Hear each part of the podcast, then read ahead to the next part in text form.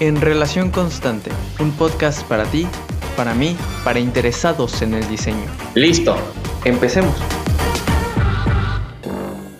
Bienvenidas y bienvenidos a En Relación Constante. En este episodio nos complace recibir a Larry Beasley, urbanista globalmente reconocido y ex codirector del paradigmático Plan de Vancouver en Canadá, en conversación con Leonardo Díaz Borioli, director creativo de Estudio 3.14. Larry Beasley nos habla sobre la importancia de la planificación en el contexto global de las ciudades de hoy, a través del ejemplo de dos emocionantes proyectos, el Malecón de Puerto Vallarta y la planeación del centro de Vancouver, veremos cómo la planeación maestra es una herramienta valiosa para moldear ciudades prósperas, sostenibles y atractivas. So first of all, is this uh, this notion which with which you started that what um, our clients will do will change the city. So uh, the change of, of the city, I would like to uh, get deeper into it because uh, usually we have those before and after images, right? Like how it was before, and then landscapers came and made a road diet, and then you have the after. Uh, and yet, um, I find that it's also very rich to think that the before image was always an after image of something before and before. So, how, what else could you tell us about the fact that this change is yet another link in a chain of changes that a city like Puerto Vallarta? So, how do you relate this change with with all that has happened before our involvement in changing the city? Well, the biggest thing I think is to understand that from the beginning of its settlement, um, it had a certain set of, of dynamics that were driving it. It was an appealing uh, environment, it was uh, an attractive place to be. Um, and then you built in the social side that only you know your culture could add there and then you added the imperatives for uh, the, the supports for visitors. No city is ever in a state of, of static grace, you might say. It's always in a state of change. The anxiety one has is when the next level of change has nothing to do with that history. It's, it, it begins to ignore that history. And as it does that, we see that it becomes more and more and more like every other place in, in terms of modern solutions. So I think if you can add the qualities that you need now and in future, but do them in a way that respects the history and the historic patterns, um, you you achieve something much better to move on and then build further on as you go forward. I'll give you an example. Um, in Abu Dhabi, the, there's a traditional housing form. Well, some urbanists have come in and say the mid 20th century in the third quarter, and they added the subdivisions from America. And all of a sudden, women could no longer go outside because in their culture, women are very protected, they're very private. So, what we did is that we, we went back to that historic pattern and we said, well, how do you interpret that in a modern way? And how do you re, re um, integrate forms that would allow women at home to be outside, to you know, be enjoying life? The, and, and for them, it was a kind of a courtyard house. And then how do you how do you expand that up and scale and so we achieved a, a, a, model for this generation of development that met all the contemporary needs, all the imperatives of the environment and the, and the economics, but also one that understood their culture and was true to their culture. And we said no more Minnesota subdivisions in Abu Dhabi. And that changed the city. So that's in a sense how I think you tap into the city. It's it's uh, what I call its vibe, its uniquenesses, and then you, as a smart designer, you evolve that and bring that forward into today's needs. Great. So not to ignore the history, uh, because if we do that, then modernity tends to blend everything.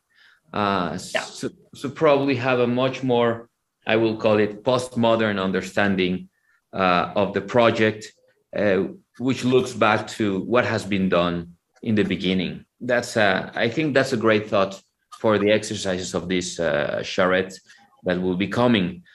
¿Qué significa realmente el término comunidad en el contexto del diseño urbano? Esta pregunta plantea desafíos fascinantes, ya que la comunidad puede ser un concepto difícil de definir en el entorno urbano moderno. because I find it very useful and I also find it very vague is the word community. So um, the socio the sociologist of, of collective memory, uh, Maurice Halbwachs, talks about the, the difficulty of understanding a single community. And instead you have so many communities. However, as designers, we need something more stable, more graspable, that that that we uh, that that it, that becomes a tool for design. So, uh, I would like to ask you, what do we talk about when we talk about community? If you help us uh, understand better this design tool. Yeah, it's a, uh, an issue that in my teams we've struggled with over and over and over again. And we've come to a working proposition for us, and that is that the one thing that seems to have survived all of our growth and, and intelligent uh, development and, and you know, uh, everything is the physicality of place. And so even in you know the most contemporary world cities, there is a sense that I have a place in that city, a physical place in that city that's here. It's where my family is based. We find pe- people near us that are, uh, you know, that we want to be a part of and that we support and they support us. We have our local shops, et cetera, et cetera. And so that's why I go back to, for me, as a fundamental, that neighborhood concept. Because while people have amazing overlays of community of interest, we're all doctors, we're all architects, we're all this or that or the other. They always have an anchor on the on the planet, you know, in the landscape, in where they live and and work. And so if you can use that as a base, what we found is that you can you can actually enhance uh, many aspects of people's day-to-day lives by doing that. That does not rule out that people have their amazing uh, communities of interest. I mean, this very uh, uh, setup that we have here today allows you in Mexico and me in Canada as urban designers to have a really good conversation. We're simpatico. Um, there's nothing wrong with that. But you're going to go home to a wife and family. I'm going to go home to a family. I have neighbors. I have I have the activities that relate to that place. And if we can enhance that, in the 20th century, we forgot about it. We said, oh, we're no longer dealing with that sort of thing. And what we did is it created cities that were almost impossible to move around in um, and that were almost impossible to uh, make walking a priority. But once you establish the physicality of, uh, of community, you can then build from there.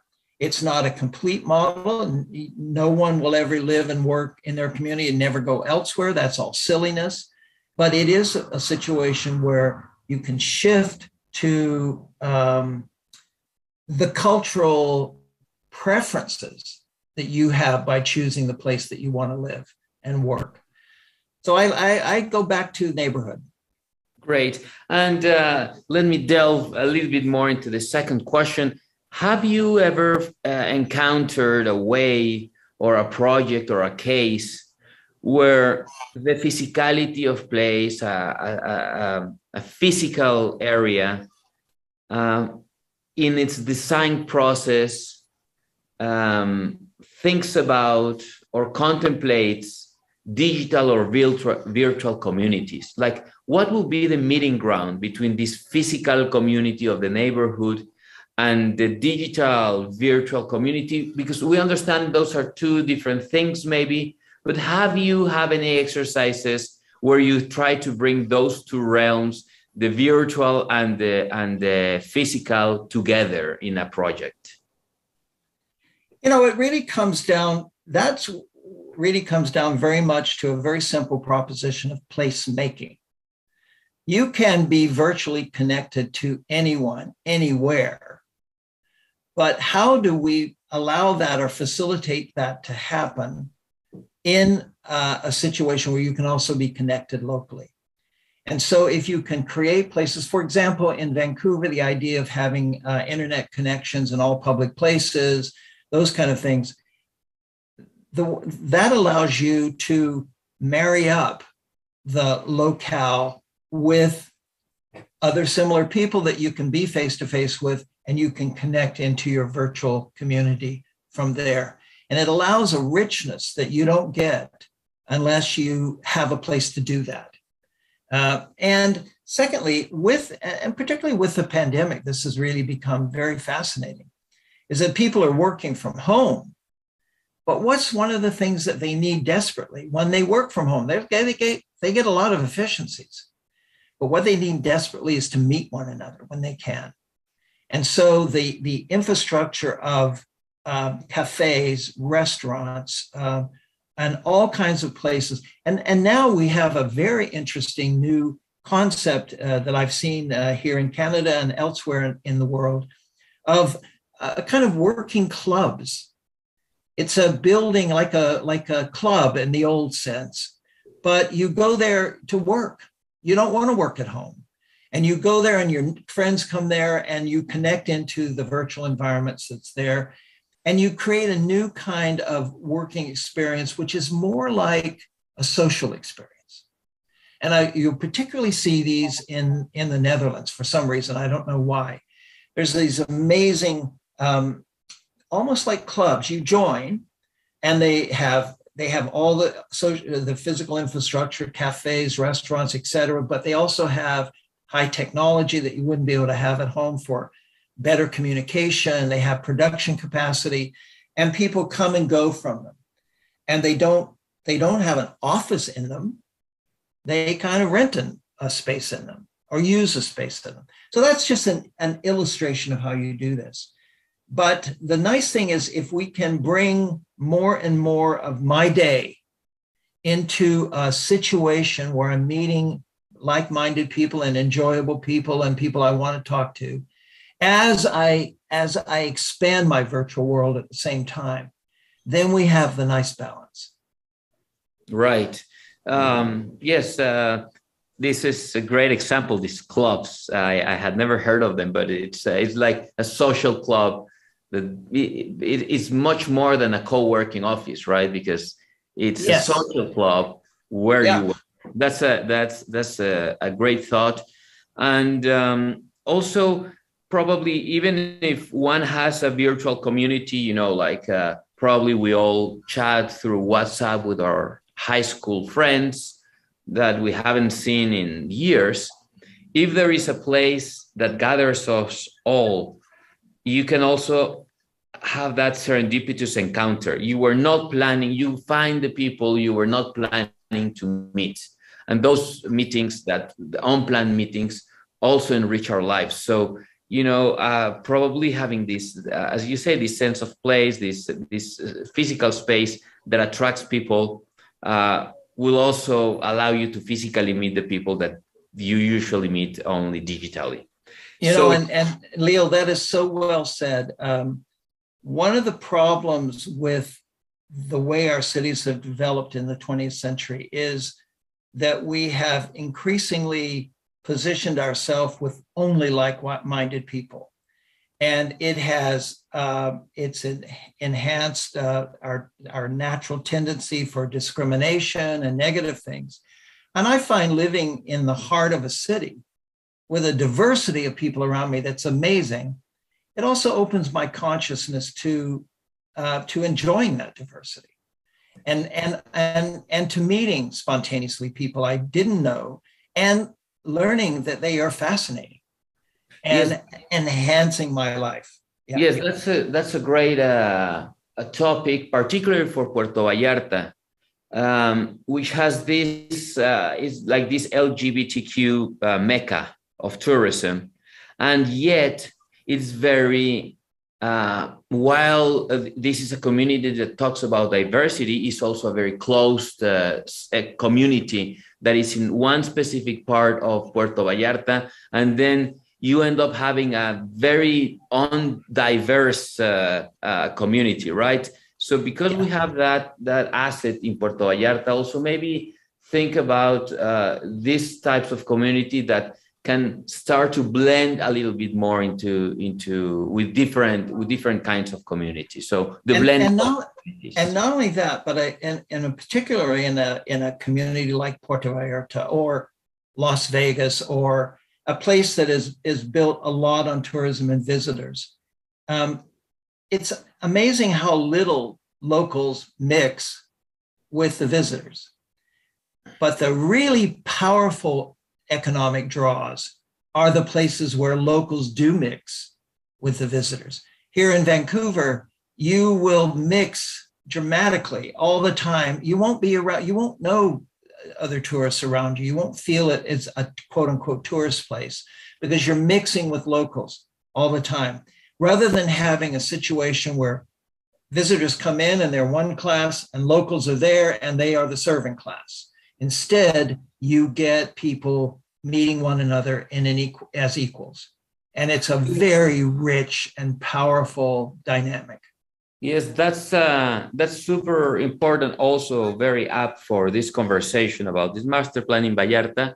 Uh, the premise when we built the city, the the seawall of Puerto Vallarta was precisely that that there was not a place where locals and and and foreigners will meet in this uh, equality environment.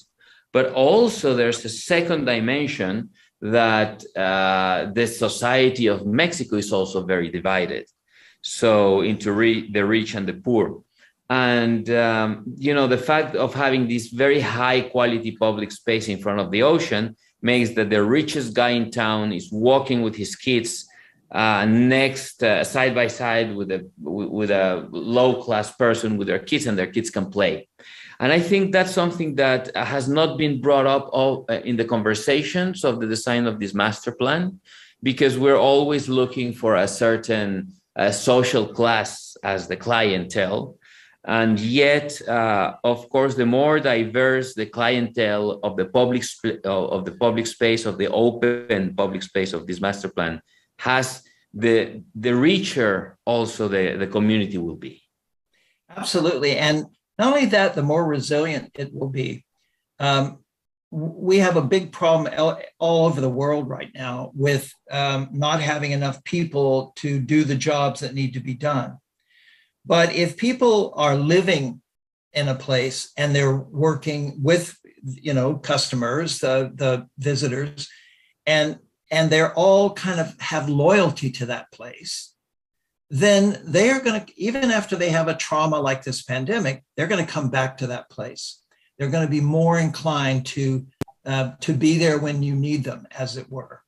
And just as you look at the, the visitor coming back to Puerto Vallarta after the pandemic, we now realize that we have to look at the worker coming back because many workers are making different kinds of decisions than ever before. Loyalty becomes very important. And that's why I believe all urban systems should have living and working integrated together because everyone builds a loyalty to the place they're based in. Completely. I mean, completely agree. Puerto Vallarta had this very big problem with the pandemic. All the four uh, immigrant workers from Chiapas left. And of course, if the city is not a city that welcomes them, at all the all the social levels, they will probably go then to other places if we yeah. don't offer them exactly. something. And and we are having a problem of finding uh, these workers. So um, those uh, these are the like the two more abstract uh, philosophical questions about time before and after and people community, which leads me then to the third question. Tell us why do people hate density or what understanding on density is it that people hate? La densidad no tiene por qué ser sinónimo de caos. Larry y Leonardo dialogan sobre la aversión histórica hacia la densidad urbana y cómo un diseño cuidadoso puede convertirla en algo atractivo y sostenible. This is probably the topic I have spent more of my mind on through the years than any other topic in city building, because in my particular practice, density has been absolutely at the heart of achieving everything that we've achieved. And achieving everything that we had to achieve in terms of the environment, et cetera. So, on the one hand, uh, most of the people around me, and I'll get to why in a second, but most of the people around me say, oh, you know, density, ooh, it's a negative thing. On the other hand, from the environment point of view, from an economic point of view, from, from almost every point of view, density is a positive feature in cities. Most people hate density, I believe, because most density has been so badly designed. If you look back into the 60s and 70s in North America, for example, once you got into dense development, things didn't weren't really as you, you know the the um, the social housing that was built in the United States and Canada, very dense, not very well built, no amenities, no care for the experiential side, it's how many people you could cram in. Well, I understand why people hate that. I wouldn't want it either. And yet, here I am. I live in the densest building in Vancouver, but I live in a way that is absolutely harmonious with everything I'm interested in. So we haven't done enough to think about the components and dimensions of densification and intensification and saying to us, how do we do them in a way that works for the consumer?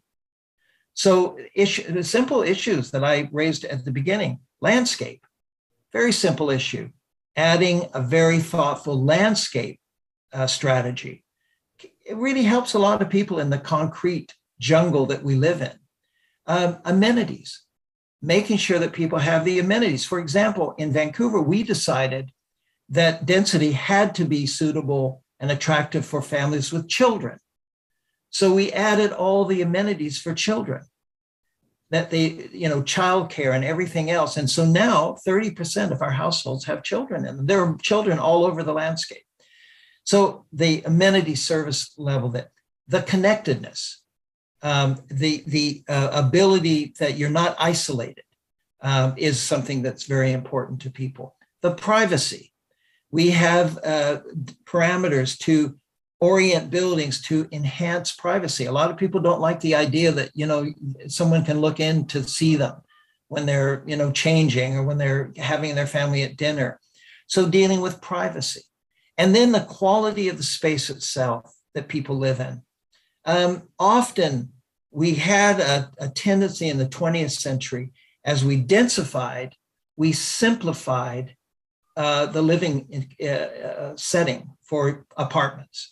And so people couldn't find what they found in homes, uh, storage for all that stuff that kids have. Uh, for, um, they, we couldn't find that in, in modern apartments. And so what we did is that we we opened up we created an imperative for in-home storage in apartments and that made it more attractive to people and then very importantly density cannot be isolated it needs to have the community infrastructure the commercial infrastructure that people need so at the base of the buildings no we don't want um, uh, just blank walls and landscape we want cafes we want we want things happening. And then finally, the big breakthrough for us in Vancouver was the realization that safety was a big issue.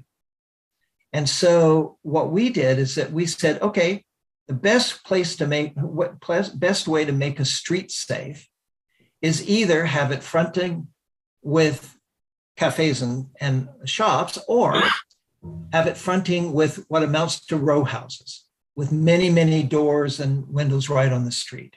So you take a, an area of very high density, and rather than have one way into the building and a lot of uh, unsafe places, edges, You convert that so all the edges are very safe and permeable. So if I'm a woman walking down the street at night and someone's following me, I knock on a door and say, uh, I'm having a problem here. Can you help me? That creates a much safer environment. Now we have in Vancouver, we have oh, about 5,000 row houses that line our streets, and they're at the base of tall towers.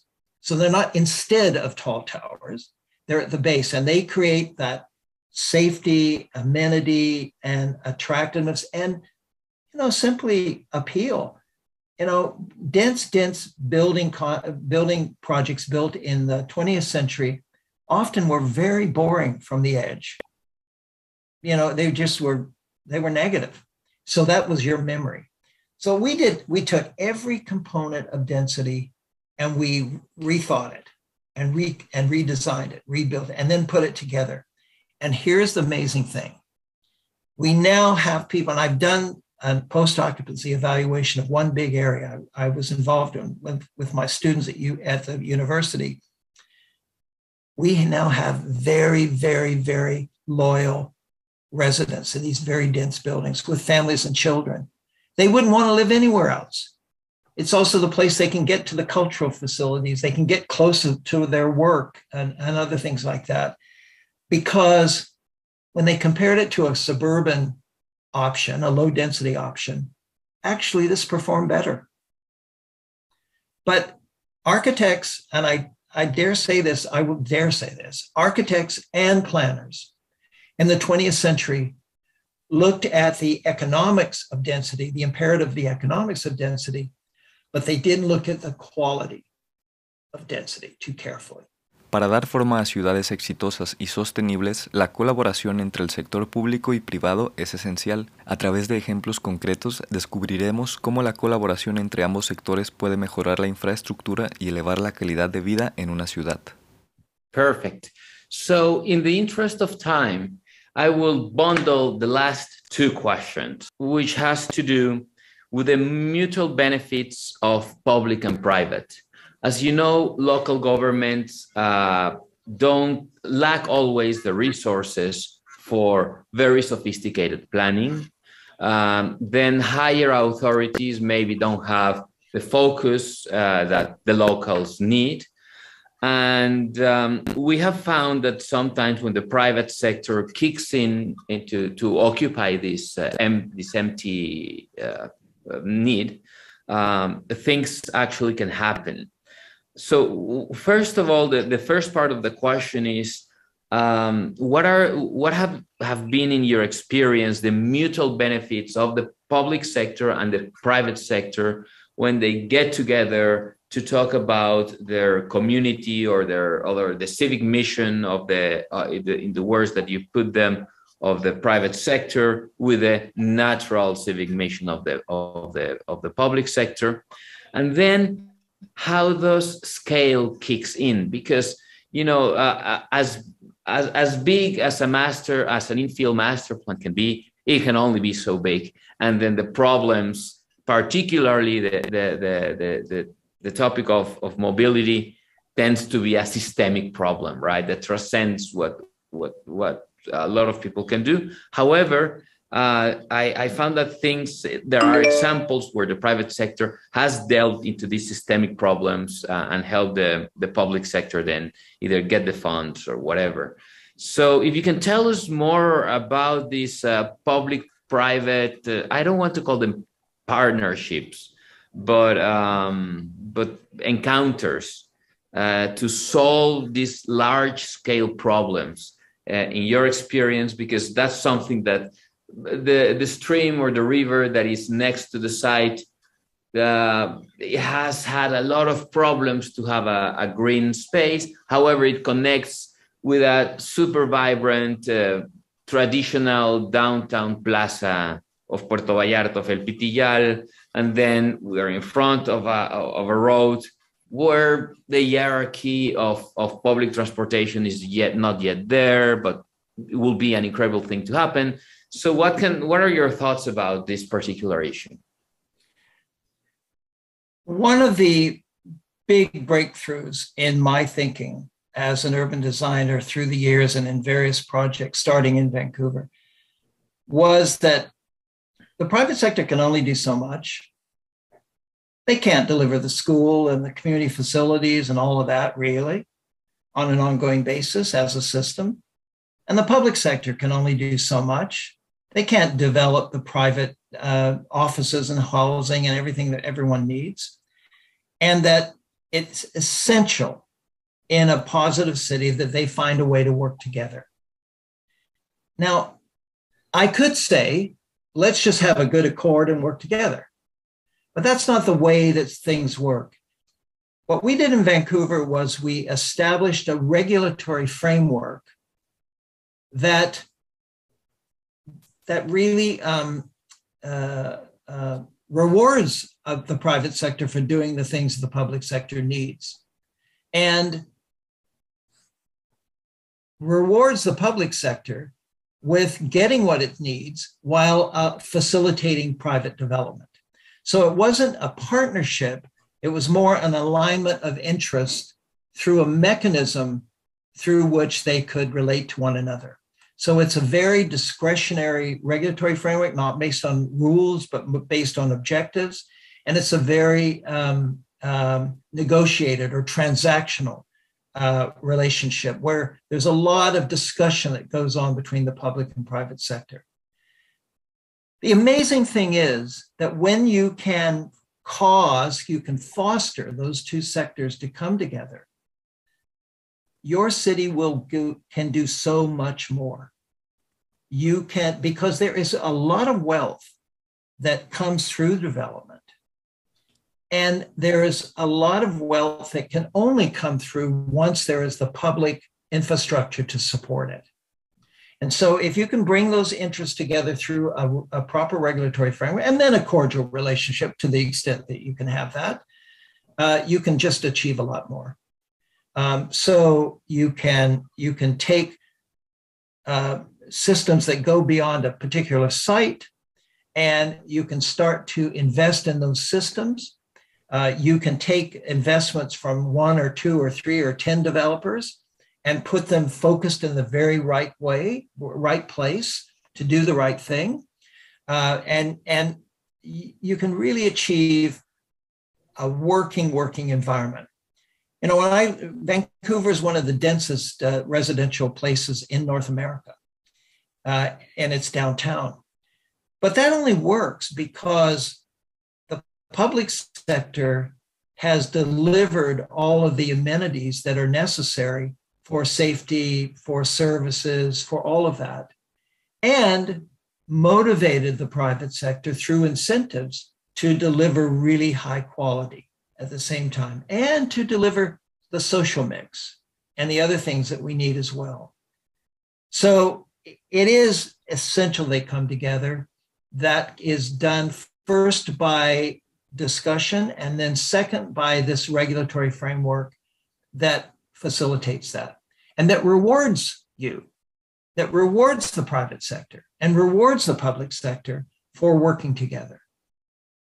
So, uh, when we have achieved that uh, in Mexico, the initiative usually comes from the private sector, and it's a bit of an uphill uh, walk um, I imagine in your case in Vancouver, this initiative started in the public sector and then went to the private sector, or was it not necessarily so?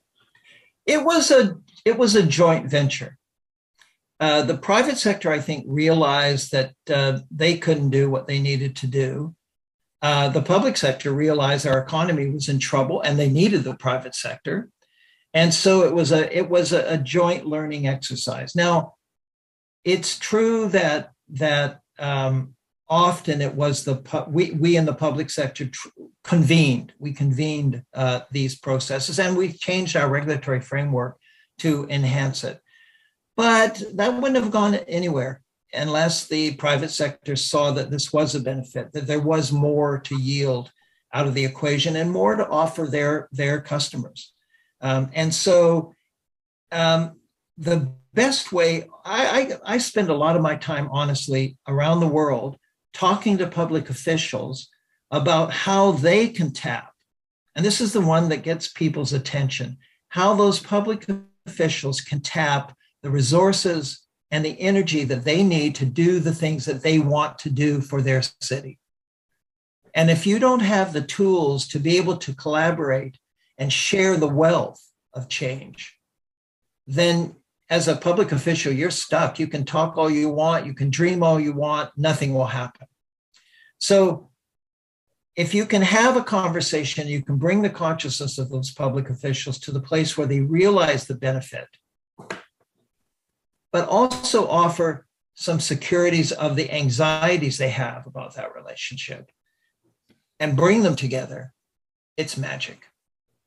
Y bien, agradecemos a Larry Beasley por compartirnos su visión sobre la planeación de ciudades. Antes de cerrar este podcast, te dejamos con los cinco puntos más importantes de este intenso diálogo. Número 1. El diseño urbano juega un papel crucial en la transformación de ciudades, permitiendo que evolucionen de manera coherente y sostenible. Número 2. Un buen master plan es esencial para guiar el crecimiento urbano y asegurar la integración de aspectos clave como transporte, vivienda, espacios públicos y conservación del patrimonio cultural. Número 3. La creación de espacios físicos y virtuales que fomenten el sentido de comunidad es vital en el diseño urbano moderno, ya que esto contribuye a una mayor cohesión social y sentido de pertenencia. Número 4. El diseño urbano puede cambiar la percepción negativa de la densidad permitiendo que sea atractiva y sostenible, especialmente cuando se integran espacios verdes y sistemas de conectividad. Número 5.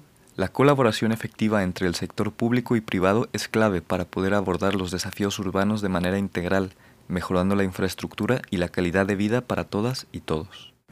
Esperamos que te haya gustado mucho este episodio.